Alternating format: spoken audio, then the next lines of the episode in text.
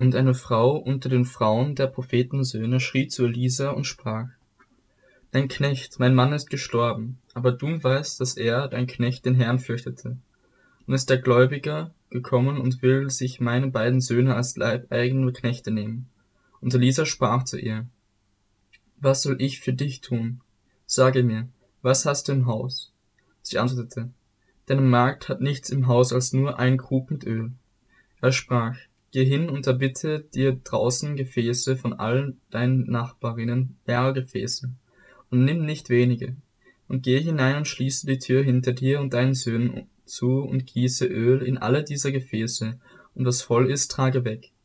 Und sie ging von ihm weg und schloss die Tür hinter sich und ihren Söhnen zu.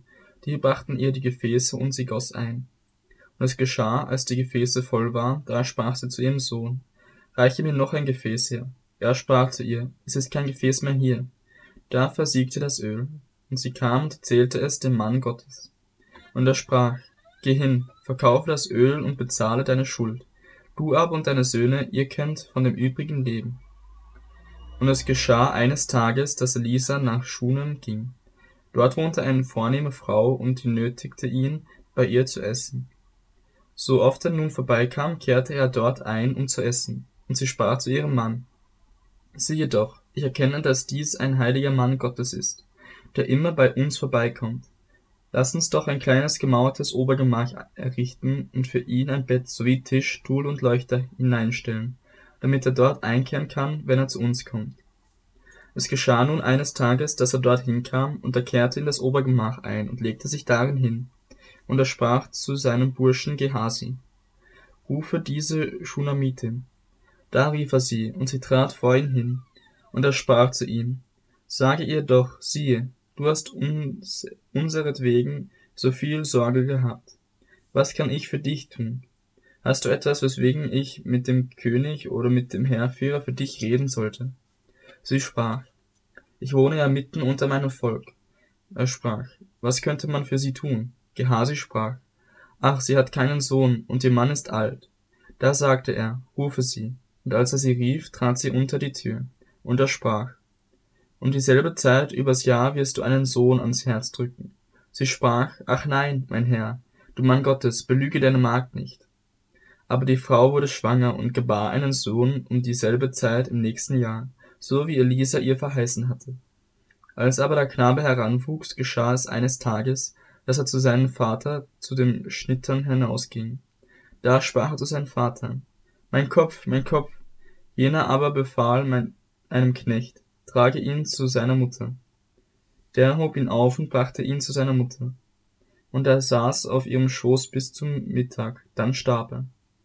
Da ging sie hinauf und legte ihn auf das Bett des Mannes Gottes, schloss hinter ihm zu und ging hinaus.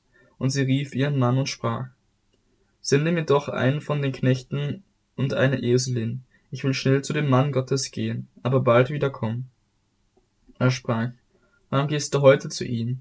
Es ist doch weder Neumann noch Sabbat. Sie sprach, lebe wohl.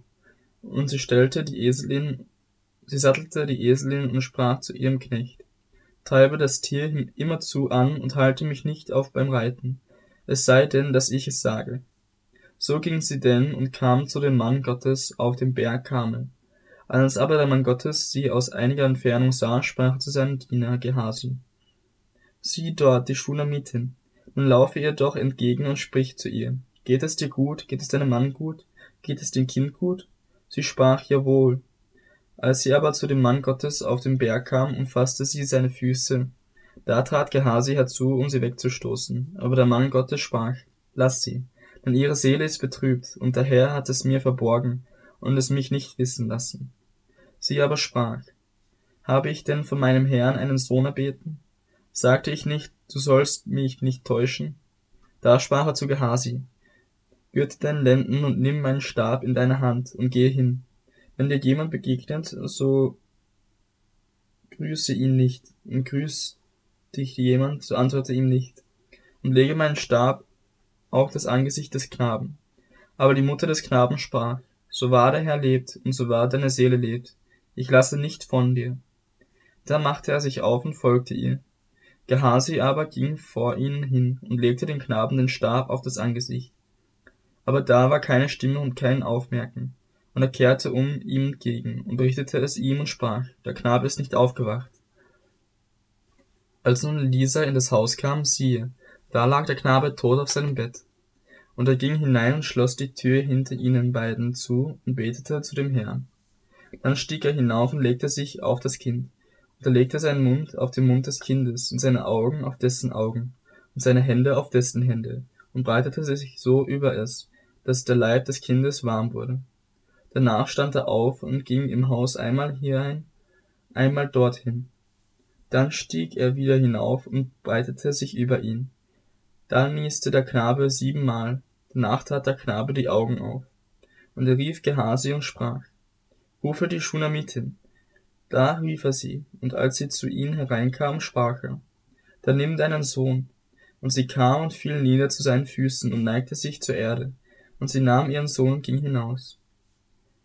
Elisa aber kam wieder nach Gilgal, und es war eine Hungersnot im Land. Und die Prophetensöhne saßen vor ihm, und er sprach zu seinem Burschen, Setze den großen Topf auf und koche ein Gericht für die Prophetensöhne.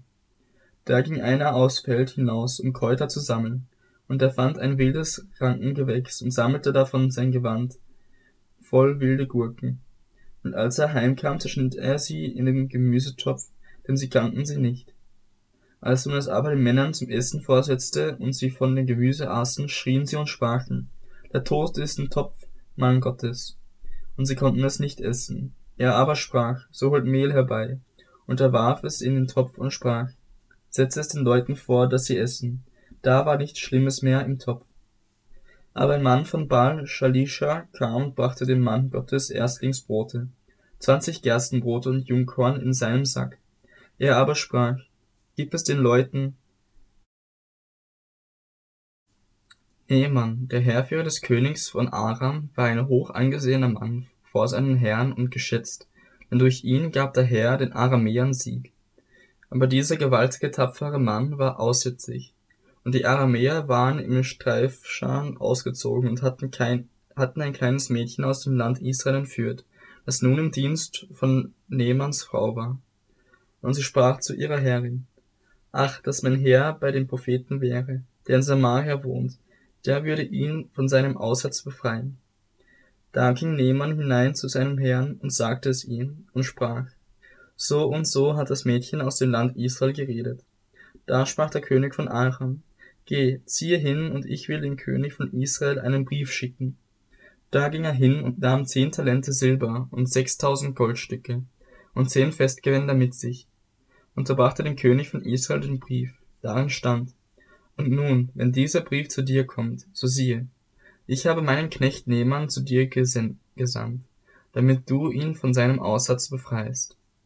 Und es geschah, als der König von Israel den Brief gelesen hatte, zerriss er seine Kleider und sprach, Bin ich denn Gott, so dass ich töten und lebendig machen könnte, dass dieser von mir verlangt, ich solle einen Mann vor seinem Aussatz befreien? Da erkennt ihr doch und seht, dass er einen Anlass zum Streit mit mir sucht. Und es geschah, als Elisa, der Mann Gottes, hörte, dass der König von Israel seine Kleider zerrissen habe, da sandte er zum König und ließ ihm sagen, Warum hast du deine Kleider zerrissen? Er soll zu mir kommen, dann wird er erkennen, dass es einen Propheten in Israel gibt. So kam Nehmann mit seinen Pferden und mit seinen Wagen und hielt vor der Tür des Hauses Elisas. Da sandte Elisa einen Boten zu ihm und ließ ihm sagen, Geh hin und wasche dich siebenmal im Jordan, so wird dir dein Fleisch wiederhergestellt, und du wirst rein werden. Da wurde Nehmann zornig, ging weg und sprach, Siehe, ich dachte, er wird sicher zu mir herauskommen und hinzutreten, und den Namen des Herrn seines Gottes anrufen, und mit seiner Hand über die Stelle fahren und so den Aussätzigen befreien. Sind nicht die Flüsse Abana und Bapar in Damaskus besser als alle Wasser in Israel? Kann ich mich nicht darin waschen und rein werden? Und er wandte sich ab und ging zornig davon. Da traten seine Knechte zu ihm, redeten mit ihm und sprachen, Mein Vater, wenn dir der Prophet etwas Großes befohlen hätte, würdest du es nicht tun? Wie viel mehr dann, da er zu dir gesagt hat, wasche dich, so wirst du rein. Da stieg er hinab und tauchte sich siebenmal im Jordan unter, nach dem Wort des Mannes Gottes. Und sein Fleisch wurde wieder wie das Fleisch eines jungen Knaben, und er wurde rein. Und er kehrte wieder zu dem Mann Gottes zurück, er und sein ganzes Gefolge. Und er ging hinein, trat vor ihn und sprach, siehe, nun weiß ich, dass es keinen Gott auf der Erde, auf der ganzen Erde gibt, außer in Israel. Und nun nimm doch ein Geschenk an von deinem Knecht. Er aber sprach, so wahr der Herr lebt, von dessen Angesicht ich stehe, ich nehme nichts. Da nötigte er ihn, es zu nehmen, aber er weigerte sich. Da sprach Nehmann, könnte deinem Knecht nicht eine doppelte Maultierlast Erde gegeben werden? Denn dein Knecht will nicht mehr anderen Göttern Brandopfern, Schlachtopfern darbringen, sondern nur dem Herrn. Nur darin wolle der Herr deinem Knecht vergeben. Wenn mein Herr in das Haus des Rimmon geht, um sich dort niederzubeugen, denn er stützt sich auf, auf meinen Arm, und auch ich beuge mich nieder in dem Haus des Rimmon, ja, wenn ich mich niederbeuge im Haus des Rinnen, so wolle der Herr deinem Knecht in dieser Sache vergeben. Und Elisa antwortete ihm, Geh hin in Frieden. Und er zog eine Wegstrecke, Wegstrecke von ihm fort. Da dachte Gehasi, der Diener Elisas, des Mannes Gottes, siehe, mein Herr hat Nehmann, diesen Aramäer, geschont, indem er nichts von ihm genommen hat, was er mitbrachte. So wahr der Herr lebt, ich will ihm nachlaufen und etwas von ihm nehmen. So jagte Gehasi dem Nehmann nach.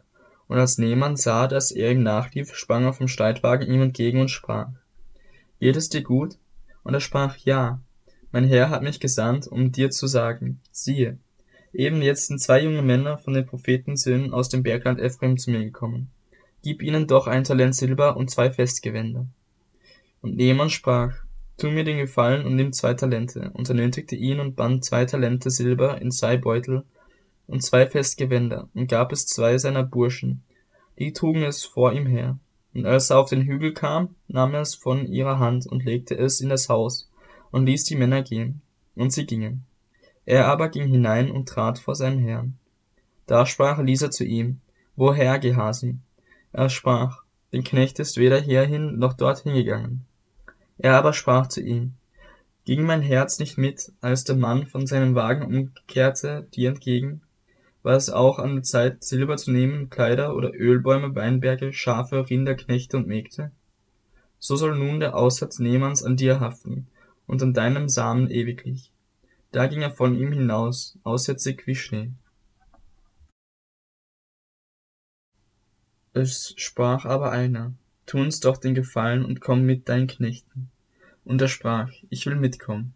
Und er ging mit ihnen. Als sie nun an den Jordan kamen, schnitten sie Holz, und es geschah, als einer einen Stamm fällte, da fiel das Eisen ins Wasser. Da schrie er und sprach, O weh, mein Herr! Und es ist noch dazu entfliehen, entliehen. Aber der Mann Gottes sprach, Wohin ist es gefallen? Und als er ihm die Stelle zeigte, schnitt er ein Holz ab und warf es dort hinein. Da brachte er das Eisen zum Schwimmen, und er sprach, Hol es dir heraus. Da streckte er seine Hand aus und nahm es. Und der König von Aram führte Krieg gegen Israel, und er beratschlagte sich mit seinen Knechten und sprach, da und da soll mein Lager sein. Aber der Mann Gottes sandte zum König von Israel und ließ ihm sagen, hüte dich, an jenem Ort vorbeizugehen, denn die Aramäer kommen dort hinab. Und der König von Israel sandte hin und an den Ort, den ihm der Mann Gottes genannt und von dem er ihn gewarnt hatte, und er nahm sich dort in Acht. Dies geschah nicht bloß einmal oder zweimal. Da wurde das Herz des Königs von Aram unruhig darüber, und er rief seine Knechte zu sich und sprach zu ihnen, Könnt ihr mir denn nicht sagen, wer von den unsrigen es mit dem König von Israel hält? Da sprach einer seiner Knechte, Nicht doch, mein Herr und König, sondern Elisa, der Prophet in Israel, verrät den König von Israel alles, was du in deiner Schlafkammer redest. Er sprach, So geht hin und seht, wo er ist das ich hinsende und ihn ergreifen lasse. Und sie meldeten es ihm und sprachen, siehe, er ist in Dothan. Da sandte er Pferde und Streitwagen und eine große Streitmacht dorthin. Und sie kamen bei Nacht und umzingelten die Stadt. Als nun der Diener des Mannes Gottes am Morgen früh aufstand und hinausging, siehe, da lag um die Stadt ein Herr mit Pferden und Streitwagen. Da sprach sein Knecht zu ihm, O weh, mein Herr, was wollen wir nun tun? Er sprach, Fürchte dich nicht, denn die, welche bei uns sind, sind zahlreicher als die, welche bei ihnen sind. Und Elisa betete und sprach, Herr, öffne ihm doch die Augen, damit er sieht. Da öffnete der Herr dem Knecht die Augen, dass er sah. Und siehe, der Berg war voll feuriger Rosse und Streitwagen rings um Elisa her. Und als sie zu ihm hinkamen, bat Elisa den Herrn und sprach, Schlage doch diese Heiden mit Blindheit. Da schlug er sie mit Blindheit nach dem Wort Elisas. Und Elisa sprach zu ihnen, Das ist nicht der Weg noch die Stadt. Folgt mir nach, so will ich euch zu dem Mann führen, den ihr sucht. Und er führte sie nach Samaria. Und es geschah, als sie nach Samaria gekommen waren, da sprach Elisa, Herr, öffne diesen die Augen, damit sie sehen. Und der Herr öffnete ihnen die Augen, so dass sie sahen, und siehe, da waren sie mitten in Samaria. Und als der König von Israel sie sah, sprach er zu Elisa, Mein Vater, soll ich sie schlagen? Soll ich sie schlagen? Er sprach, du sollst sie nicht schlagen. Würdest du die schlagen, welche du mit deinem Schwert und mit deinem Bogen gefangen nimmst? Setze ihnen Brot und Wasser vor, dass sie essen und trinken und zu ihrem Herrn ziehen. Da wurde ein großes Mahl zubereitet, und als sie gegessen und getrunken hatten, ließ er sie gehen, und sie zogen zu ihrem Herrn. Von da an kamen die Streifscharen der Aramäer nicht mehr in das Land Israel. Und danach geschah es, dass Ben-Hadad, der König von Aram, sein ganzes Heer versammelte und heraufzog und Samaria belagerte. Da entstand in Samaria eine große Hungersnot, und siehe, sie belagerten die Städte so lange, bis ein Eselskopf achtzig Silberlinge und ein Viertel Kap Taubenmist fünf Silberlinge wert war. Als aber der König von Israel auf der Mauer entlang ging, flehte ihn eine Frau an und sprach, Hilf mir, mein Herr und König. Er aber sprach, wenn dir der Herr nicht hilft, von woher soll ich dir Hilfe bringen? Von der Tenne oder von der Kälte? Und der König fragte sie, was willst du? Sie sprach, diese Frau da sprach zu mir, gib deinen Sohn her, dass wir ihn heute essen. Morgen wollen wir dann meinen Sohn essen. So haben wir meinen Sohn gekocht und ihn gegessen, und am anderen Tag sprach ich so zu ihr. Gib deinen Sohn her, dass wir ihn essen. Aber sie hatte ihren Sohn versteckt. Und es geschah, als der König die Worte der Frau hörte, da zerriss er seine Kleider, während er auf der Mauer entlang ging. Da sah das Volk, dass er darunter auf seinem Leib Sacktuch trug. Und er sprach, Gott tue mir dies und das, wenn das Haupt Elisas, des Sohnes Saphats, heute auf ihm bleibt. Elisa aber saß in seinem Haus, und die Ältesten saßen bei ihm. Und der König sandte einen Mann vor sich her. Aber ehe der Bote zu ihm kam, sprach er zu den Ältesten, Seht ihr nicht, wie dieser Mördersohn hersendet, um mir den Kopf abzuhauen? Habt Acht, wenn der Bote kommt, verschließt die Tür und stemmt euch mit der Tür gegen ihn. Höre ich nicht die Fußtritte seines Herrn hinter ihm her? Während er noch mit ihnen redete, siehe, da kam der Bote zu ihm hinab, und er sprach, siehe, dieses Unglück kommt vom Herrn, was soll ich noch auf den Herrn warten? Da sprach Elisa, Hört das Wort des Herrn, so spricht der Herr. Morgen um diese Zeit wird im Tor von Samaria ein Maß Feinmehl, einen Schekel gelten, und zwei Maß Gerste einen Schekel. Da antwortete der Offizier, auf dessen Arm sich der König stützte, dem Mann Gottes und sprach, siehe selbst, wenn der Herr Fenster am Himmel machte, wie könnte dies geschehen? Er aber sprach, siehe, du wirst es mit eigenen Augen sehen, aber nicht davon essen. Es waren aber vier aussätzige Männer am Eingang des Tores, und einer sprach zum anderen, Weshalb bleiben wir hier, bis wir sterben?